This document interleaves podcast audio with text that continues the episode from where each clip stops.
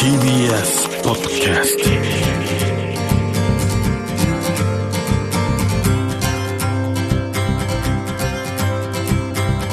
おはようございます。石川みのるです。日曜日のこの時間関東2500個の酪農家の皆さんの協力でお送りするこの番組。飲んで応援もう一本。絞りたての話題をお届けします。石川みのる。Dairy Life この番組では新しい環境技術の話なんかもさせてもらったりしてるんですけども牧場から新しい環境技術のヒントを得たアメリカ人がいます。フランク・ウッテン。子供の頃からアウトドアが大好きで海や山さらに牧場にも遊びに行くのを楽しんでいました。ずっとこのままであってほしいなと思っていたところある時友達の牧場に遊びに行っていたんですね。その時教わったことがあります。一箇所の草を食べ尽くさないように牛の放牧を適切に管理することができれば土壌を逆に豊かにしもっと草を効果的に生やすことができると。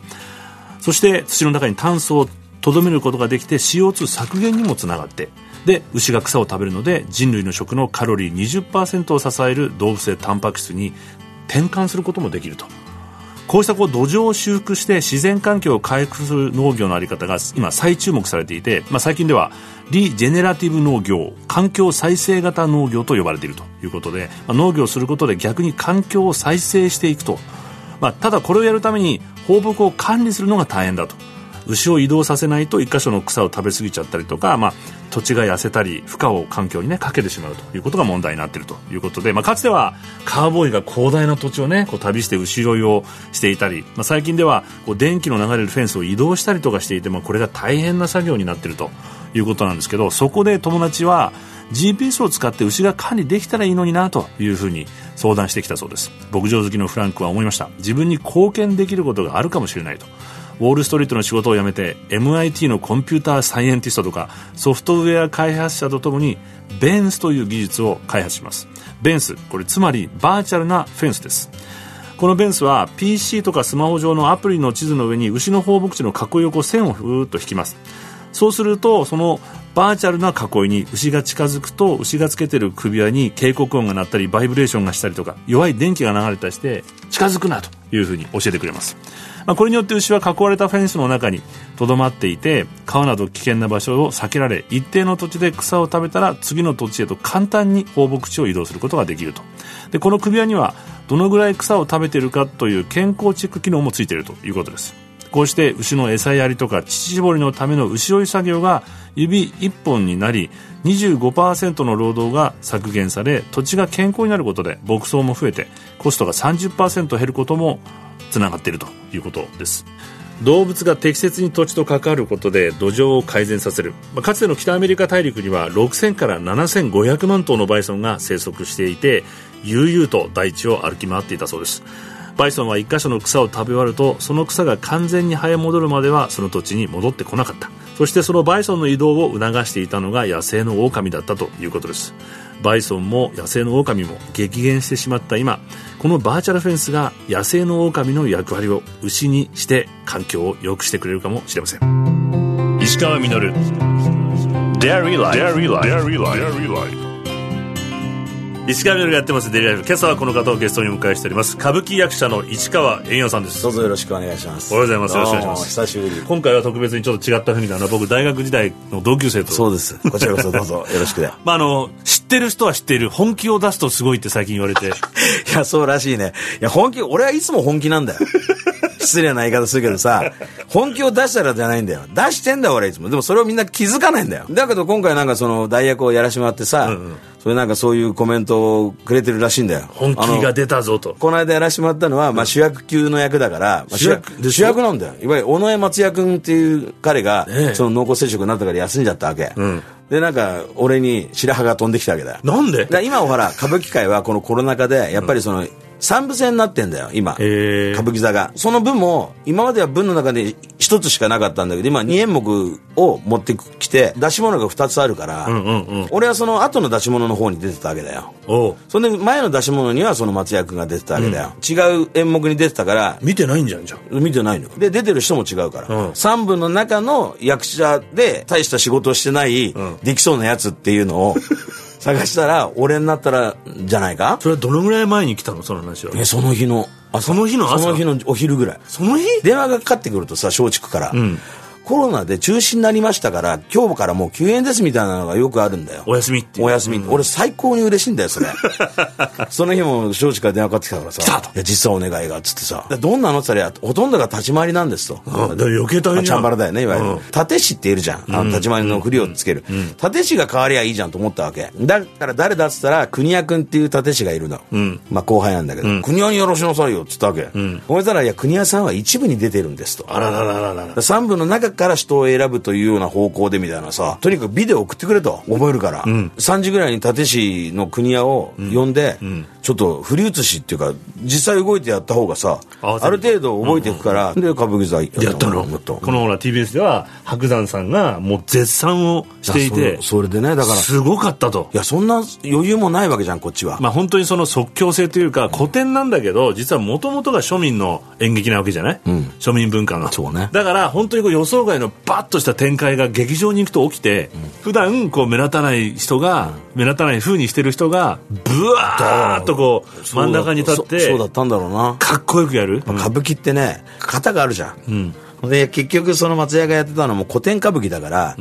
演目は知らなかろうが音だとか、うんうん、立ち回りのその形の羅列してさ、基本ね。そう基本をこの組み合わせていけば成り立つんだよ。だそれをやっぱ子供の時からやってると、うん、なんとなく分かるんだよね。あの初めてでも。まあその歌舞伎役者さんっていうとみんな歌舞伎のお家に生まれる。世襲制ね。で、うん、そうじゃなくて円谷は外から。あの俺ほらもともと児童劇団だから。児童劇団でお仕事で歌舞伎の舞台がそう。あの歌舞伎の子役で出るようになって歌舞伎の方に来ちゃったんだけど。でそういう人たちもいる。そういう人たちは大概役者さんのお弟子さんになって、うん、お弟子の中にもその部屋子って言われてるのとか、うん、名代っていうお弟子さんのクラスもあったりとか、まあクラスなのよ。あの、部屋子、名代、名代下とかさ、3種類ぐらいあるわけだよ。その名代下っていうのは、うん、まあいわゆる大部屋の俳優さんたち。うんうんうん、で、名代っていうのは試験があるんだよ。名代試験っつって。あ、そう。で、あと師匠の推薦とかさ。で、それが受かると名代下から名代さんになる。そうすると、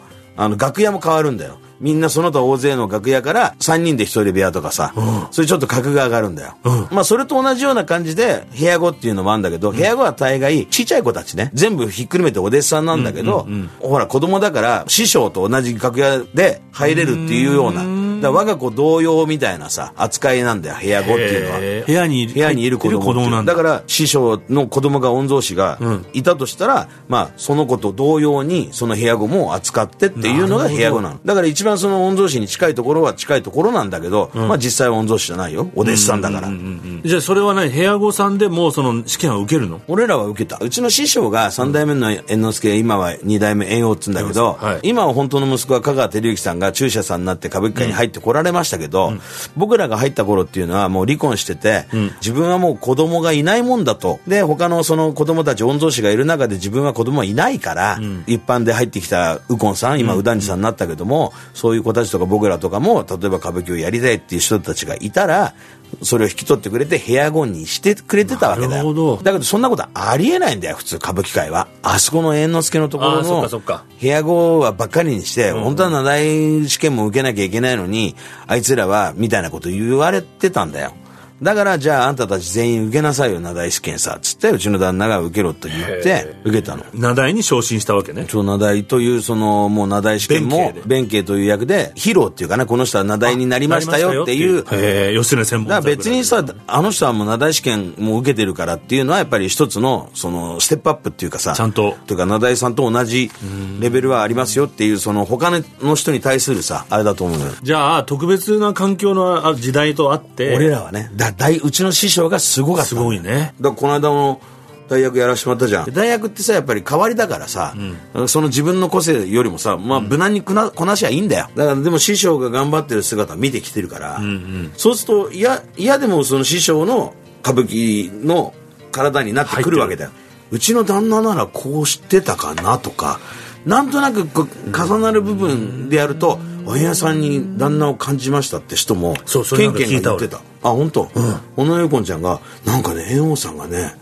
なんか垣間見えるっていうか。だけどなんかすごいね師匠っていうのはやっぱり。いやだからそんだけずっとそばにいるってことだよね。だからこれもう本当に何百年の間代々のいろんな歌舞伎役者さんのその個性が入りながら、うん、どこかで何かがここに今あるわけ、ね、あるんじゃない？だからそれは合ってないその歌舞伎そう。だからいろんな先輩に習ったのもどっかにあるんじゃない？ねうん、だけどやっぱうちの師匠のイメージがすごい強い直近だから、その危機に 立たされた時にはいきなり一番強いところが出ていくんじゃない？師匠がドーン。ドーンというわけで話はつきませんが市川彌さんには来週もご出演していただきます。石川稔デリライフ。今週のゲストは歌舞伎役者の市川栄也さんでした。ありがとうございました。どうもありがとうございました。